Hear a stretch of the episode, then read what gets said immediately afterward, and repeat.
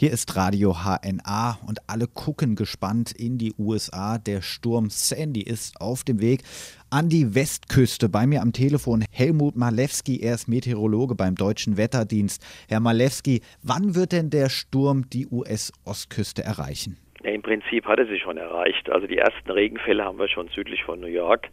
Wir haben da zum Teil schon Regenmengen in den letzten Stunden von mehr als 20 Liter pro Quadratmeter. Das sind also quasi die Vorboten. Die Hauptsache wird mehr oder weniger in der kommenden Nacht und morgen früh erwartet, wo dann also das Zentrum quasi dieses Hurrikans aufs Festland langsam übergreifen wird. Sandy, so heißt der Sturm, ist ja ein Katastrophencocktail aus Schnee und Regen. Warum ein Katastrophencocktail? Naja, Katastrophen hat, hat immer zwei Aspekte, das Ganze. Also auf der einen Seite kommt halt die warme Luft von diesem Dromensturm, die stößt also auf die Kaltluft, die von Kanada nach Süden vorankommt. Und das ist natürlich immer wieder ideale Voraussetzungen, damit sich sehr, sehr starke Niederschläge bilden. Also wir erwarten da jetzt in Amerika innerhalb der nächsten vier bis fünf Tage äh, Niederschläge, die liegen so etwa bei 300 Liter pro Quadratmeter. Vielleicht mal als Vergleich, das entspricht etwa dem, was bei uns hier so im halben Jahr etwa fällt. Also schon ganz gewaltige Regenmengen. Ansonsten kommt halt Wind dazu mit Windgeschwindigkeiten, die liegen so bei 100, 110 Kilometern pro Stunde. Das sind allerdings so Werte, die haben wir durchaus also auch beim ordentlichen Wintersturm an der Nord- oder in der Ostsee. Meteorologen warnen vor einem perfekten Sturm oder auch Perfect Storm, den es nur einmal in unserem Leben geben wird. Warum ausgerechnet in diesem Jahr? Naja, ähm, man darf eins nicht vergessen, in sechs Tagen sind Amerika Wahlen. Das ist also ein Aspekt, der mit Sicherheit eine Rolle spielt.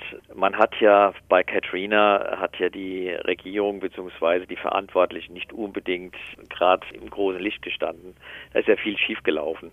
Und das versucht man, glaube ich, jetzt bei Sandy zu vermeiden. Man wird, äh, hat halt entsprechende Maßnahmen ergriffen, sodass wirklich also für Leib und Leben also möglichst wenig passiert. Was wäre denn das schlimmste reale Szenario? Naja, es wird Überschwemmungen geben, mit Sicherheit bei diesen Regenmengen. Das wird nicht zu vermeiden sein. Stellen Sie sich mal vor, also wenn auf einmal große Wassereinbrüche in der New Yorker U-Bahn sind und die U-Bahn ist voll besetzt mit Tausenden von Leuten, und sie haben dann auf einmal von mir aus tausend Tote da drin. Also ich möchte da nicht die Verantwortung übernehmen. Also die, die die Verantwortung haben, haben in dem Fall sehr besonnen reagiert bis jetzt und haben also alles Menschenmögliche getan. An dem Sturm selbst kann man nichts machen, den muss man über sich halt ergehen lassen. Aber es macht sicherlich Sinn, solche Maßnahmen im Vorfeld zu ergreifen. Ist so ein bisschen auch Panikmache dabei, vielleicht aufgrund der Wahlen, die da anstehen? Naja, das, kann, das weiß man hinterher. Hinterher sind wir alle schlauer. Es ist, äh, sagen wir mal, ein Sturm, der nicht ganz mit Katrina zu vergleichen ist. Katrina hat deutlich stärkeren Wind noch mit dabei gehabt. Und das war, glaube ich, das, das der wesentliche Aspekt.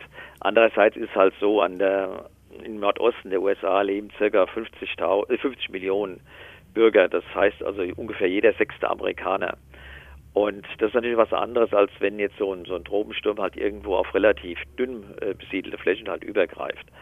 Ich würde nicht sagen, es ist keine Panikmache, aber es ist halt, man versucht die Leute entsprechend zu sensibilisieren und da halt möglichst Schäden zu vermeiden. Wie groß ist Sandy eigentlich? Naja, sagen wir mal, der Hauptkern des Niederschlags hat mehrere hundert Kilometer. Das sind, ich würde sagen, größenordnungsmäßig zwischen 500 oder 800 Kilometer etwa also Durchmesser. Das Gesamtwolkenfeld sind deutlich über 1000 Kilometer. Warum heißt Sandy überhaupt Sandy? Die Amerikaner haben die Angewohnheit, die Wirbelstürme jeweils zu Jahresbeginn komplett nach dem Alphabet durchzubenennen. Und da gibt es also eine feste Bezeichnung und das fängt also mit A an, das ist dann der erste.